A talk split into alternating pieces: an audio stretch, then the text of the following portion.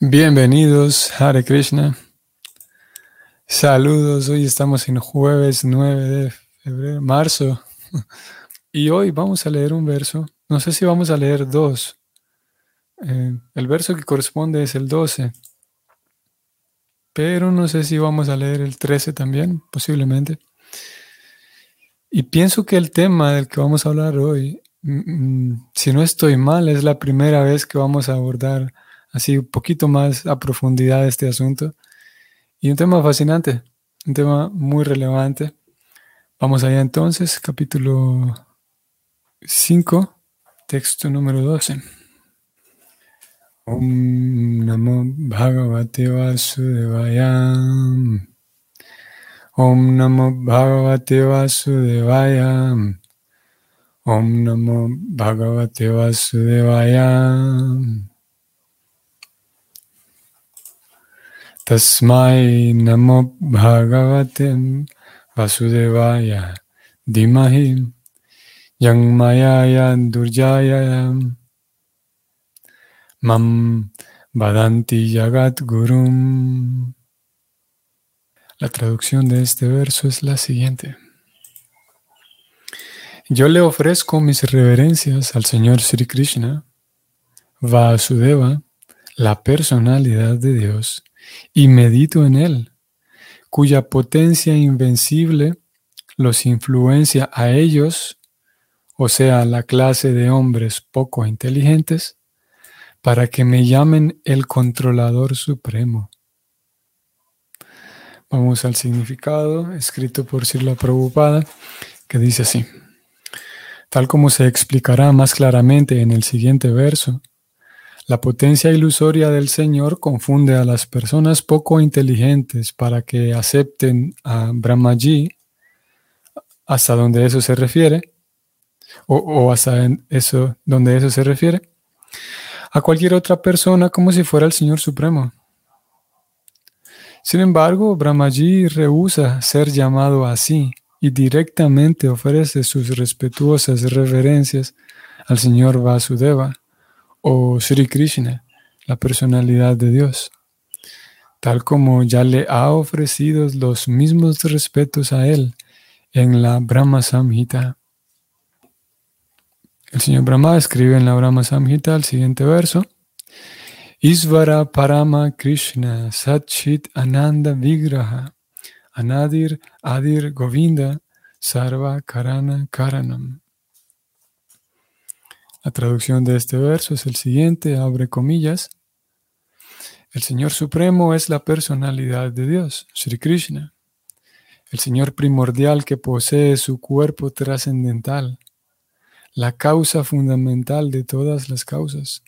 Yo adoro a ese Señor Govinda primordial. Cierra comillas. Brahmaji está consciente de su verdadera posición y sabe que las personas poco inteligentes, confundidas por la ilusoria energía del Señor, aceptarán caprichosamente a cualquiera como si fuera Dios. Una personalidad responsable como Brahmaji rehúsa que sus discípulos o subordinados le den el tratamiento del Señor Supremo, pero las personas tontas que son alabadas por hombres con naturalezas de perros, cerdos, camellos y asnos, se sienten complacidos de que se les trate de Señor Supremo. En el siguiente verso se explica por qué dichas personas sienten placer en que se les trate de Dios y por qué unos tontos admiradores las tratan de Dios. Fin del comentario. Como dije, un tema muy relevante y muy interesante. Nos permite adentrarnos en el tema de sí, la, supremacía de Krishna, si podemos decirlo así. Y vamos a, vamos a plantearnos algunas preguntas aquí. ¿Por qué razón dentro de la teología Vaishnava se considera Krishna como la suprema persona? Claro, tiene que ser así, porque, porque es la teología Vaishnava, pero mejor digamos, ¿qué respaldo tenemos ¿Qué garantía tenemos? ¿Cómo podemos verificar eso? Y sí, ¿cómo estamos seguros de que es así? Porque, vamos a ver, si analizamos el, la forma en la que los sucesos a lo largo de la historia se dan, vemos como sí, las, las circunstancias van condicionando la forma de pensar de las personas, de los pueblos. Y es así como tenemos hoy por hoy, un, por ejemplo, en América, una población mayormente cristiana, católica, católica y cristiana. Cristiana en el sentido de que, de que se, sirve a Jesucristo, ya sea como iglesia católica o como iglesia eh, cristiana evangélica. Pero sabemos, y todos lo sabemos, que fue una, una cosmovisión, una teología que llegó en su momento, llegó a América.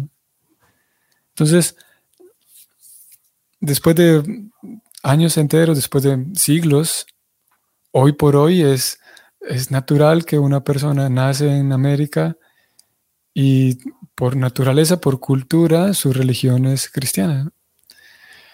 Y la pregunta es, es, es el planteamiento de la posibilidad de que si en lugar de haber llegado la iglesia cristiana a América hubiera llegado el budismo, entonces, de manera tan natural, nosotros aquí tendríamos raíces y culturas budistas, una cultura en general budista. ¿Se entiende el punto? Creo que todos hemos pensado en ello. ¿Cómo entonces ciertas condiciones sociales crearon la, la situación cultural actual? Entonces, partiendo de esa idea, podemos nosotros hacer la siguiente pregunta. ¿Qué pasaría si en lugar, o qué hubiera sucedido si en lugar de Srila Prabhupada salir de la India y llegar a Estados Unidos con el mensaje del Señor Chaitanya, con el mensaje de Krishna, con el Bhakti Yoga, el servicio a Krishna y el servicio devocional. ¿Qué pasaría si en lugar de él hubiera salido un devoto del Señor Shiva, por ejemplo, y hubiera ido a Estados Unidos, lo mismo que hizo Srila Prabhupada, a abrir templos dedicados al Señor Shiva. ¿Qué hubiera pasado? ¿Qué sucedería? ¿Qué hubiera sucedido si, en lugar de ser un devoto del Señor Shiva, hubiera sido un devoto del Señor Brahma, como aquí estamos leyendo acerca de esta persona, el Señor Brahma?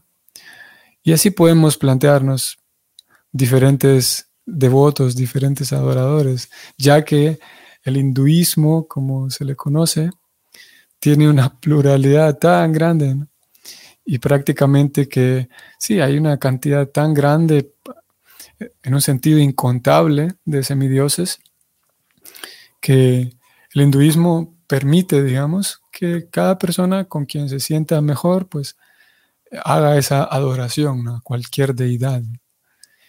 Y cada quien, de acuerdo a, la, a sus pretensiones, hace unos días hablamos de las pretensiones, cada quien de acuerdo con lo que pretende para su vida, entonces se aboca a cualquier deidad, o a una o a varias. Entonces, ¿no será que nosotros estamos aquí hablando y defendiendo a Krishna como la suprema persona únicamente porque fue que conocimos al Vaishnavismo, pero si hubiéramos conocido al Shivaísmo, estaríamos desde ese otro lado de la, de la calle, estaríamos defendiendo al Señor Shiva como si es el Señor Supremo? Y de vuelta, como la pregunta inicial, ¿qué nos garantiza? ¿Cómo, ¿Cómo podemos estar seguros de que realmente Krishna es lo que dice la teología? Krishna es la suprema personalidad de Dios.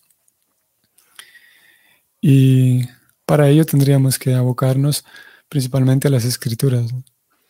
Es muy interesante como resaltábamos esto la, la, vez que creo que fue la primera sesión de la guita que hicimos, de estas sesiones que recién comenzamos.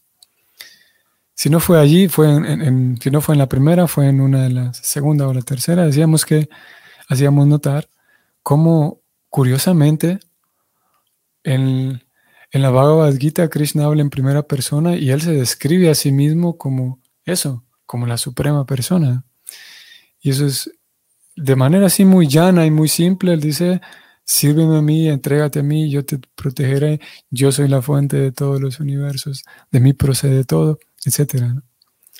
Es muy curioso cómo no encontramos a ninguna otra, divinidad, digamos, ningún otro semidios. En el caso de que Krishna fuera un semidios más, sería entonces el único semidios entre tantos que se atreve a hablar de esa manera.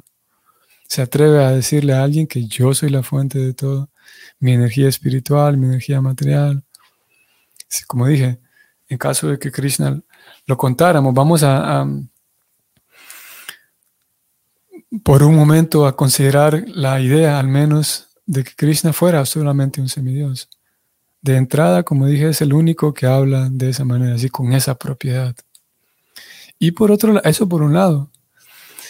Y por otro lado, podemos contar eso como una de las eh, de las evidencias, si pudiéramos decirlo así, una de las de las mm, de los factores que nos van a servir aquí. Vamos a juntar varios para ver la supremacía de Krishna y estar seguros de que el servicio devocional, la ciencia del bhakti, no es solamente un asunto sentimental de que, a ver cuál deidad me gusta más. Bueno, me gusta esta y voy a defenderla a capa y espada porque es la que más me gusta. ¿Cuál semidios es el que más me gusta? Ah, yo escojo a Krishna. Y de aquí en adelante voy a defenderlo a Krishna porque me cae bien. Sino que la ciencia devocional consiste en acercarse a la suprema personalidad de Dios, su I Krishna, muy a pesar de que habrá otros que de la misma manera como los Vaishnavas presentan tantas escrituras y tantas, tantas referencias para evidenciar la supremacía de Krishna, asimismo habrá otras personas que muy vehementemente consideran que su propia deidad es el Señor Supremo. Así como el señor Brahma ha dicho en este verso que a personas con falta de inteligencia, la energía ilusoria del Señor les hace pensar que yo soy el Supremo, es el Señor Brahma. Él está diciendo, yo no soy el Supremo. El Señor Supremo es Vasudeva, lo acabamos de leer aquí. Él se refiere al Señor Supremo como Vasudeva. Escrito así, vamos a ir más arriba. Ah, sí, él habla de Vasudeva, tal cual. Estoy yendo a la, sección del sánscrito de cada palabra para quienes están observando aquí la pantalla. Y él dice en la, en la segunda línea, Vasudevaya Dimahi. Dimahi, una palabra conocida para, para aquellos Vaishnavas que, que cantan el Gayatri Mantra. Esa es una palabra conocida, ya que se repite en el Gayatri Mantra, Dimahi, que significa que yo medito en, en este caso, Vasudeva. Vasudevaya Dimahi. Dice, yo medito en Vasudeva. ¿Quién es Vasudeva? Krishna, el Señor Krishna, el hijo de el querido niñito de su papá, Vasudeva. Entonces, bueno, decíamos, vamos a retroceder. Primero que nada, si es verdad que Krishna es otro semidios más entre tantos, Krishna es el único que habla, como dijimos en la Gita, con tanta autoridad. Aparte, vamos a sumarle a este primer punto, aparte, la Gita, la Bhagavad Gita, es el libro autorizado de, del conocimiento espiritual aceptado por, vamos a decir así, toda la India. A pesar de que es hablado por Krishna, no es que, no es que la Bhagavad Gita va a ser rechazado por los seguidores de otras deidades, porque no, ese libro lo habla Krishna y yo sé que el Señor Supremo es Vishnu, es el Señor Shiva, por ejemplo. Es universalmente, o vamos a, universalmente dentro de la India es aceptado como la Bhagavad Gita es la Bhagavad Gita. Es no puede simplemente ser rechazado solamente porque lo habla Krishna. Y si es verdad que todos aceptan la autoridad de la Bhagavad Gita, volvamos entonces sobre el mismo punto. En la Bhagavad Gita, Krishna dice, yo soy la fuente de todo, todo proviene de mí. Yo soy la semilla, dice Krishna. Yo soy el, padre que aporta la simiente. el Padre que, que da y que hace crecer y florecer todo. Yo soy el abuelo, Krishna habla de sí mismo de tantas maneras. Yo soy el fuego, soy los mantras sagrados o la hierba medicinal, soy el fuego mismo, soy la mantequilla, soy los mantras que se cantan en la ofrenda, yo soy el sacerdote que también hace la ofrenda, yo soy el resultado que se obtiene después de una ofrenda espiritual. Krishna dice prácticamente yo soy todo. Y como dije, Krishna es el único que habla en esos términos. Número dos, y eso es muy relevante también, el segundo argumento es lo que hemos encontrado en este verso. El mismo señor Brahma es en este verso quien está poniendo a Krishna como el Señor Supremo. Porque, a ver, ¿cómo puedo decir esto? Si bien es verdad, dentro de todo el abanico del hinduismo tenemos tantas deidades, aún así vamos a encontrar aceptado por todos el hecho de que hay tres deidades principales, o vamos a decir tres semidioses principales. Entre ellos, ellos tres son el señor Brahma, del quien estamos leyendo hoy, las palabras del señor Brahma de las que estamos estudiando hoy. Tenemos Brahma, que es el creador del universo y es lo que hemos venido estudiando estos días. Luego tenemos a Vishnu, que una vez creado el universo, Vishnu se va a encargar de mantenerlo. Y luego tenemos a Shiva, el señor Shiva, que una vez llegado su tiempo, el señor Shiva recoge todo el universo y lo destruye, digamos.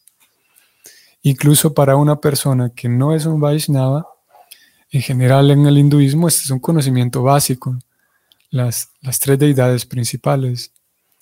Y incluso, como dije, alguien puede tener conocimiento de este, este sistema triple, considerando que Vishnu es otro semidios más. Nosotros claramente tenemos ya un tiempo de estudio y sabemos que cuando hablamos de Vishnu hablamos de una expansión de Krishna. Pero decía entonces que esas deidades, esas tres deidades principales son aceptadas como eso, como las tres deidades principales, de arriba a abajo, a todo lo largo y ancho de la India. Cualquier persona que, que sigue seriamente o al menos de una forma dedicada su, su propia forma de hinduismo sabe que el señor Vishnu, el señor Shiva, el señor Brahma son las tres deidades principales. Y luego, tal como lo indica la teología en el Bhakti, tenemos diferentes tipos de semidioses, semidioses principales, semidioses secundarios, y hay, como dije, una cantidad muy grande de, millones de semidioses. Entonces, si es verdad que estas tres son las deidades principales, eh, podemos partir de ahí. Si ya hay tres principales, ¿cuál de ellas tres es la principal? Tiene que haber una sola. Y porque claro, no puede, es contradictorio el hecho de hablar de muchos dioses por un asunto incluso, sí, eh, em, vamos a decir, semántico. Porque Dios, el concepto de Dios indica que Dios es único, que Dios es todopoderoso sobre cualquier otra cosa. Y si Dios comparte esa cualidad con alguien más, entonces Dios deja de ser único, porque ya hay otro igual a Él, o tres, si en este caso fueran estos tres que ya dijimos.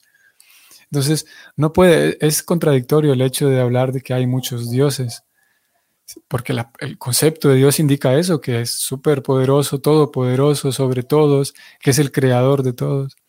Por lo tanto, tiene que haber uno. Y llegados a este punto de que tiene que haber una, deidad principal, un Dios principal.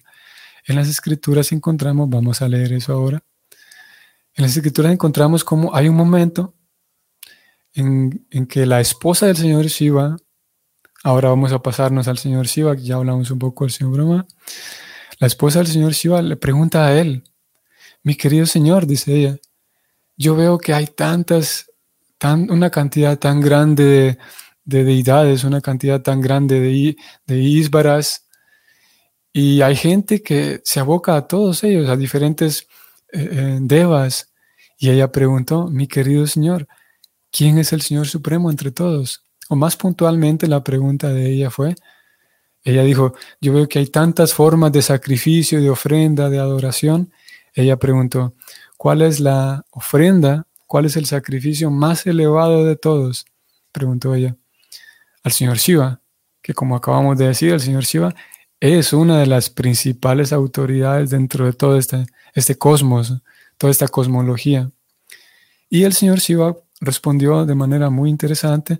Su respuesta es muy similar a lo que acabamos de leer del señor Brahma, que el señor Brahma dice, yo adoro a Krishna, yo soy únicamente un sirviente de Vasudeva. Vamos a ver la respuesta que, que dio el señor Shiva.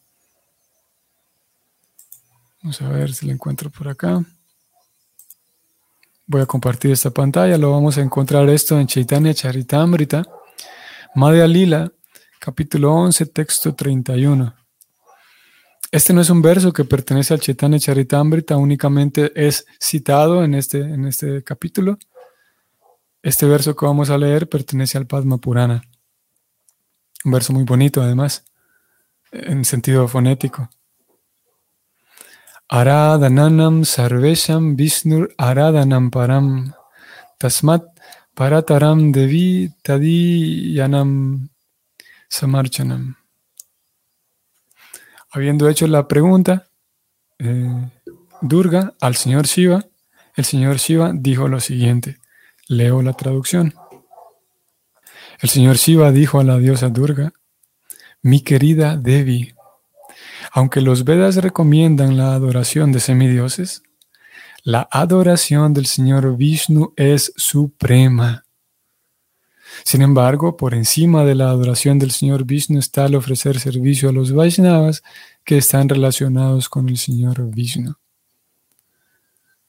Así de explícito. Y este verso, a ver, ese momento del Señor Shiva diciendo esas palabras a su esposa, He citado en varias ocasiones por si la Prabhupada a lo largo de su obra. Vamos a leer un par de versos más también, en donde Prabhupada cita estas palabras del Señor Shiva. Voy a ir aquí ahora, Bhagavatam 8, 16, 60. Prabhupada en el significado dice lo siguiente, brevemente. El Señor Shiva indicó a Parvati, y cita el verso en sánscrito. Aradananam sarvesham vishnur aradanam param. Eso significa que la adoración del Señor Vishnu es el proceso supremo de adoración. Esta es la opinión del Señor Shiva, una autoridad eh, muy respetable, muy respetada. Vamos ahora al verso 49. Esto es en el Bhagavatam, Bhagavatam 8, 5, 49. Prabhupada vuelve a citar este mismo verso en el significado. Inmediatamente inicia su significado diciendo, si la Prabhupada, como se afirma en el Padma Purana, y, escribe aquel verso que ya leímos, Aradananam sarvesham vishnur aradanam param tasmat parataram devi tadiyanam samarchanam. Abre comillas de todas las formas de adoración, la mejor es la adoración del Señor Vishnu. Pero mejor que adorar al Señor Vishnu es adorar a su devoto, el Vaishnava. hemos visto entonces aquí evidencia de cómo el sistema de Bhakti Yoga, el sistema Vaishnava, no es solamente un, no está solamente sustentado en el sentimentalismo de que yo siento que esta es la edad principal y voy a defenderlo a capa y espada, como dijimos, sino que es la información correcta, como leímos del verso anterior. Es información correcta y no solamente que los Vaishnavas opinan que el Señor Vishnu es el Señor Supremo, Vishnu o Krishna, sino que incluso los semidioses principales, estamos hablando del Señor Shiva, el Señor Brahma, ellos dos concluyen y saben muy bien y cuando se les pregunta del tema, lo, lo declaran de manera simple, el Señor Supremo es el Señor Vishnu, como lo acabamos de ver en las palabras del Señor Shiva. No hay adoración más elevada que la adoración del Señor Vishnu. Pero más elevado todavía, y este es otro tema, más elevado todavía es la adoración de los Vaishnavas, los sirvientes de Vishnu. Y eso es porque el, el Señor Vishnu, a quienes lo que hay principalmente en el corazón del Señor Vishnu son sus devotos, son los Vaishnavas. Hmm. interesante también, deteniéndonos aquí brevemente para decir un par de palabras en relación a esto último, es que si bien es verdad para nosotros en el estudio de la ciencia devocional, se nos informan tantas cosas nuevas, una de ellas, tantas cosas, tantas novedades dentro de la vida devocional en el tema de Dios. Y una de esas novedades es el tema de los semidioses, que, vaya, como nosotros, como yo inicié al, principio diciendo que tenemos una genética y unos genes más cristianos, y, muchas de las perspectivas de la teología del Bhakti es fácil comprenderlas porque tienen su equivalencia, digamos, en el cristianismo. Como por ejemplo, para comprenderlo muy simplemente, el hecho de ofrecer oraciones, por ejemplo, es algo tan natural. Claro, se le ofrecen oraciones a Dios. Cuando el Bhakti nos dice eso, lo comprendemos inmediatamente. O el asistir, el congregarse, todas esas son elementos de una vida devocional también presentes en el cristianismo. Por lo tanto, es fácil comprender el concepto de congregarse, el concepto del templo, el concepto de seguir normas, como seguir los mandamientos. Pero cuando se habla de semidioses, ahí podemos quedar un poco en el aire, porque y, a veces hay, ese intento por hacer un equivalente. Los semidioses es igual que los ángeles, a veces surge esa pregunta, porque intentamos de alguna manera, casi de forma natural y espontánea, intentamos encontrar una equivalencia. ¿Los semidioses es lo mismo que los ángeles o los santos? Hay esas preguntas. Pero lo que no, no pretendo dar una respuesta ahora en este momento porque mi punto es otro. El punto es que ese tema de los semidioses, al ser novedoso, puede parecer que a nosotros nos puede parecer así una cosa muy fantástica. Eh, y en, un sentido lo es. Sin embargo, en sí, un semidios, de acuerdo como lo plantea el Bhakti, en una escala de jerarquías y en una escala de, de importancia, tener la presencia de un sadhu, estar en presencia de un sadhu, de un Vaishnava, devoto de Krishna, puesto, maduro, la presencia de esa persona, sin exageración, la presencia de esa persona es mucho más potente y mucho más genial que estar en presencia de un semidios, que también ese es otro tema, pero valía la pena mencionarlo aquí, como nos puede parecer, sí, fascinante poder conocer más acerca de los semidioses y de repente, sí, saber más acerca de ellos, pero lo cierto es que un Vaishnava, por lo que acabamos de leer, es, tiene una importancia mayor. El maestro espiritual, puntualmente, tiene una importancia mayor. El tener un maestro espiritual es mucho más importante y es de una importancia mayor y una jerarquía mayor que poder estar en presencia personal viendo directamente a un semidios. Porque con la presencia del maestro espiritual puedo volver a casa, así de simple. Con su guía y con sus bendiciones puedo volver a casa, puedo liberarme de todo esto el enredo material. Mientras que en presencia de un semidios no necesariamente va a ocurrir eso. A menos que el semidios sea también un devoto puro del Señor, sea un Vaishnava. En fin. Entonces hemos leído hoy como en este verso, decía yo al inicio que tal vez leíamos dos versos, pero finalmente nos quedamos solo con uno, este verso 12. Hemos leído hoy, abordado un poco más a profundidad el tema de cómo Krishna no solamente lo, lo reverenciamos como la suprema persona por un asunto solamente sentimental o dogmático porque nos gusta más, sino es que es la suprema personalidad de Dios. Esa es la opinión de las grandes autoridades en, el, en todo el, el, sistema védico, digamos, como lo hemos leído hoy en el caso del señor Brahma y el señor Shiva. El señor Brahma dijo que solamente la gente que no tiene inteligencia me mira a mí como si fuera el supremo. Eso, esas fueron las palabras de él. El tema va a continuar también un par de versos más adelante. Eh, creo que vamos a seguir teniendo espacio para, para hablar sobre esto. Por hoy, entonces aquí nos vamos a detener. Saludos a todos los demás, que tengan un excelente día. Hare Krishna.